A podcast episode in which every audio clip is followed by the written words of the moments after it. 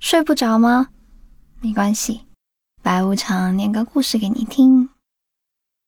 今晚的作者呢，他说他的青春跟其他人相比，属于固执、保守，或者说傻的可爱的那一种，因为他清楚的知道，如果自己靠近一个光亮的人，那么自己那些坚固的外壳可能就会被融化。所以，今天的故事是他很长一段时间的浪漫和青春。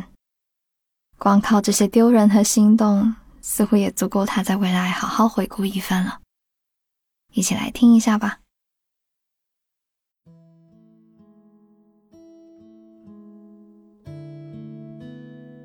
十五岁那年，我是一个最普通的高中生。那时候我没什么朋友。像孔乙己似的，总觉得自己有一大堆优点，但又总混不进班里的上等圈子。在那时，我有一个特别强烈的信念，就是特别想结婚。我总是幻想着，丈夫一定是个能撩拨我灵魂的人。第一次留意到他，是在军训的时候。他是一个黑瘦的男孩子。那一次军训拉练，我们步行到很远的山顶上，在班级表演节目的时候，轮到他。他自我介绍说自己是中韩混血。嗯，虽然看起来没什么特别，可是开学之后，我还是留意着他。我们第一次说话是在运动会上，他是旗手，而我是护旗。我在他的身后举班牌，看着他走。我们站在操场上等开幕式结束的时候，我递给他饼干，他顺手的接过，微微侧脸，回头对我说谢谢。运动会期间。室友因为接力赛摔了一跤，正在比赛的他跑过来，正好看见，跑过来气喘吁吁的问他：“伤了吗？需要去医务室吗？”一个毫不起眼的关心，却悄悄的被我认作是心地善良的铁证。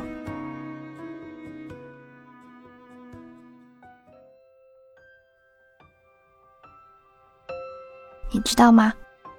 少女心是一种神奇的元素，我的大脑总是控制不了它的存在。明明只是一个普通的同班男生，却被我刻意营造出一种神秘感。我不跟他讲话，不跟他接触，用尽可能的一切远离他，然后欣赏他。靠近时，我的心跳会颤抖。跳动的速度太嚣张了，以至于我很想嫁给他。而我渐渐还发现了，我的学号是二，他的学号呢是十六。我的名字笔画是十六，他的名字则是十八。十八减去十六，刚好等于二。我会把这些细节的巧合。通通认定是命运。虽然总觉得自己不漂亮，不够瘦，成绩不好，性格也不可爱，但还是能找出一万个理由，远远的看着他，想象自己以后有更好的面貌，能让他心动。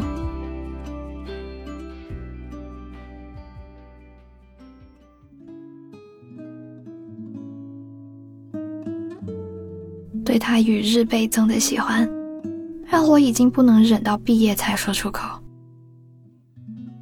有天，我见到桌上摆着一枚硬币，便想起了第二颗纽扣的梗，突然就信誓旦旦的想要问他要一枚硬币。于是，我在放学时扭捏的站在他面前，问他有没有五角硬币。因为，因为五是我的幸运数字。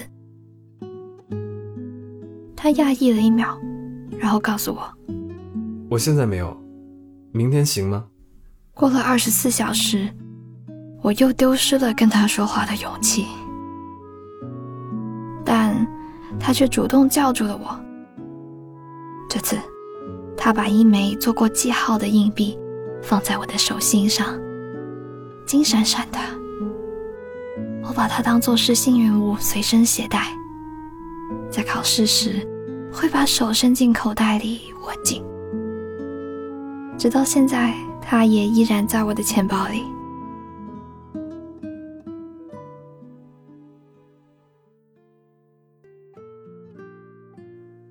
那个学期结束的时候，我便写了一篇关于班级的小说，而他就是里面的男主角。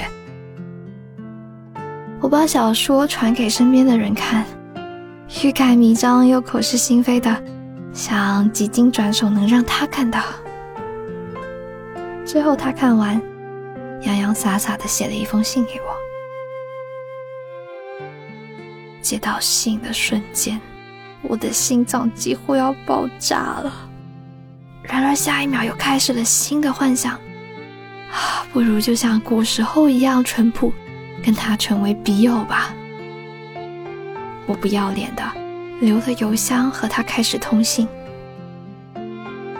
尽管自己不认识绿巨人浩克，但还是尽量找到了话题，比如浩克是皮特班里面的虎克船长吗？这种幼稚又愚蠢的大话。在新的学期里，我们还是同班。他坐在我抬眼就能看到的地方，那个方向好像被他的背影做了特殊标号。景观没什么不同，但就是觉得好，总会不经意的瞄过去。他深蓝色细格的衬衫领子好看，淡粉色的运动 T 好看，卷起的袖口好看。放下来也好看，总之在我的眼里都好看。在体育课中站队，因为同学缺席，我们偶然的并排站着。斜上方射下的阳光，我偷偷看到他微眯着眼。我站在他头下的阴凉里，那种感觉像只怀中的小鸟，很奇妙。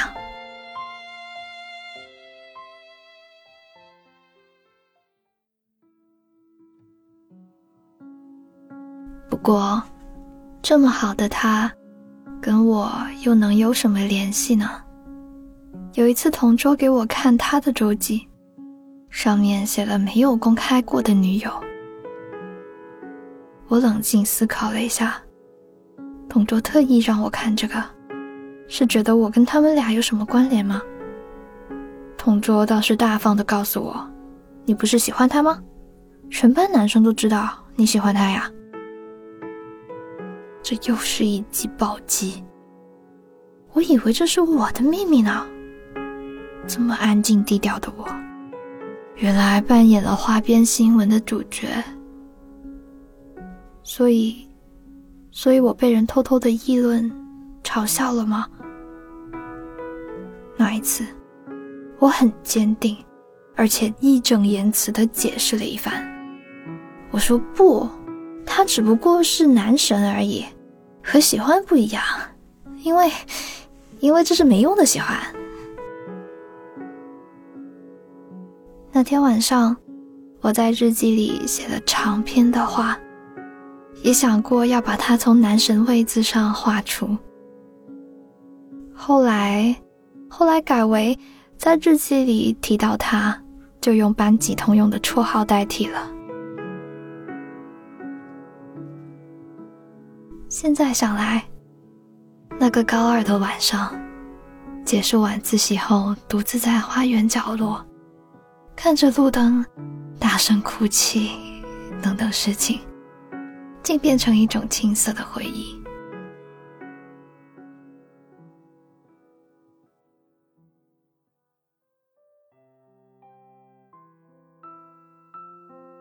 毕业前，我和他的又一次交集是辩论赛。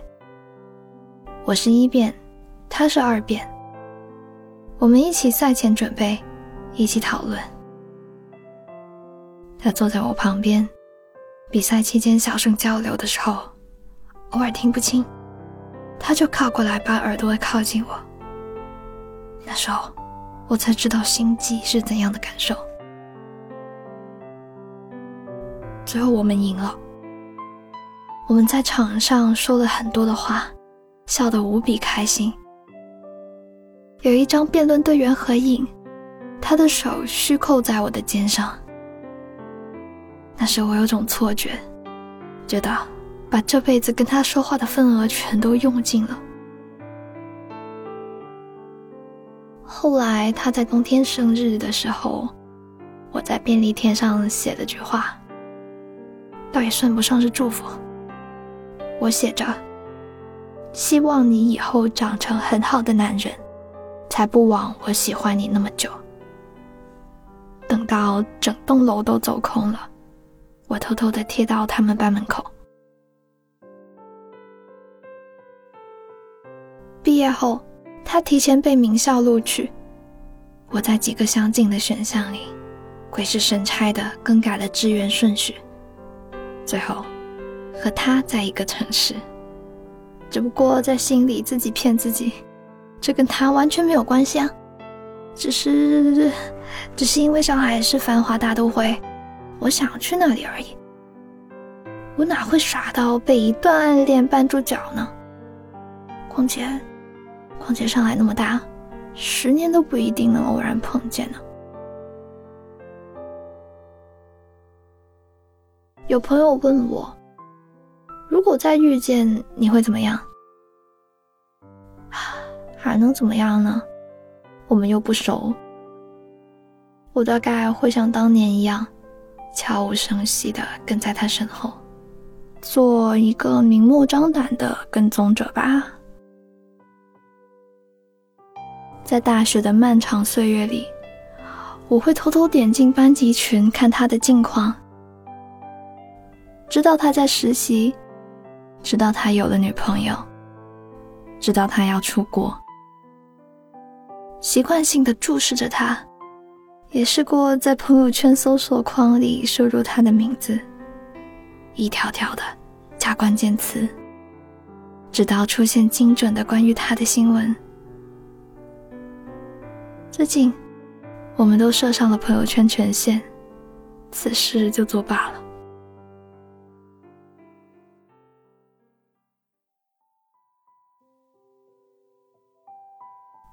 站在上海的市中心，发现所有人都光鲜亮丽、气势磅礴，胖都胖得理直气壮，眉眼也都画得十分精细。我走在这所有人中间，同样成为一个笔直昂扬的大人，能够光鲜的迎上每一道陌生人的目光。只是翻开手机的时候。会看见几张旧照片，照片里是几年前他正在傻笑的样子。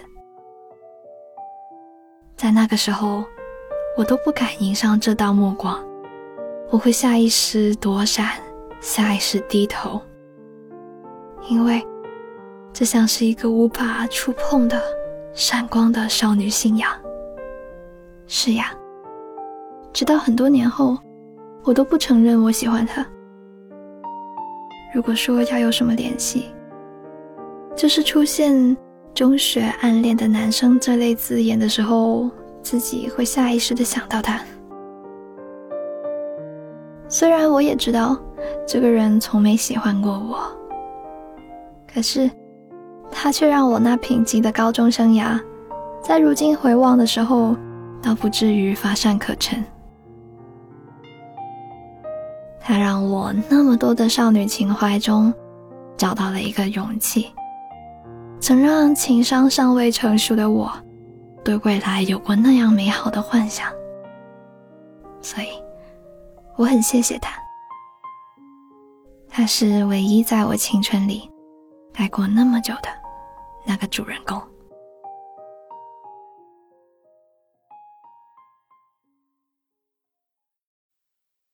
今晚的故事念完啦。暗恋是什么呀？暗恋可能就是你竭尽全力靠近他，但他从来不懂得花费力气看你，最终你也看不清他。不过也多亏这种距离，把他的废话连篇美化成高谈阔论，把他的失落颓废美化成多愁善感，才成为你心里永远只见的少年。我是白无常，依旧在 Storybook 睡不着电台等你，晚安。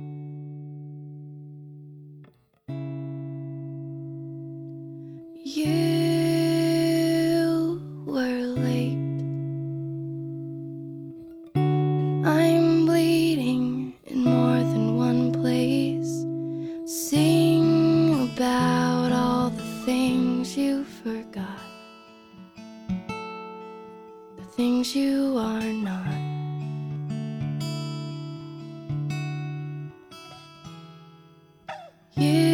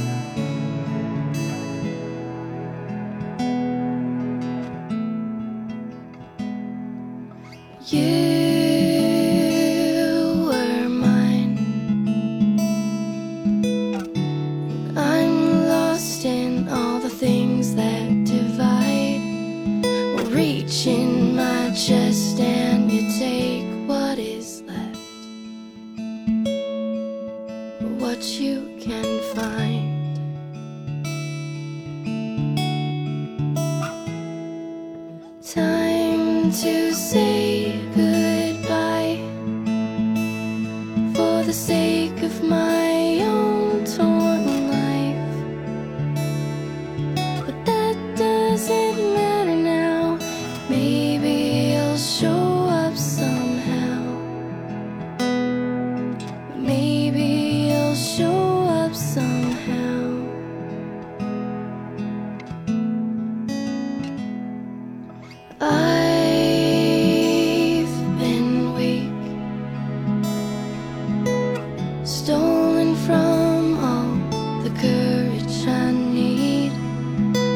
是。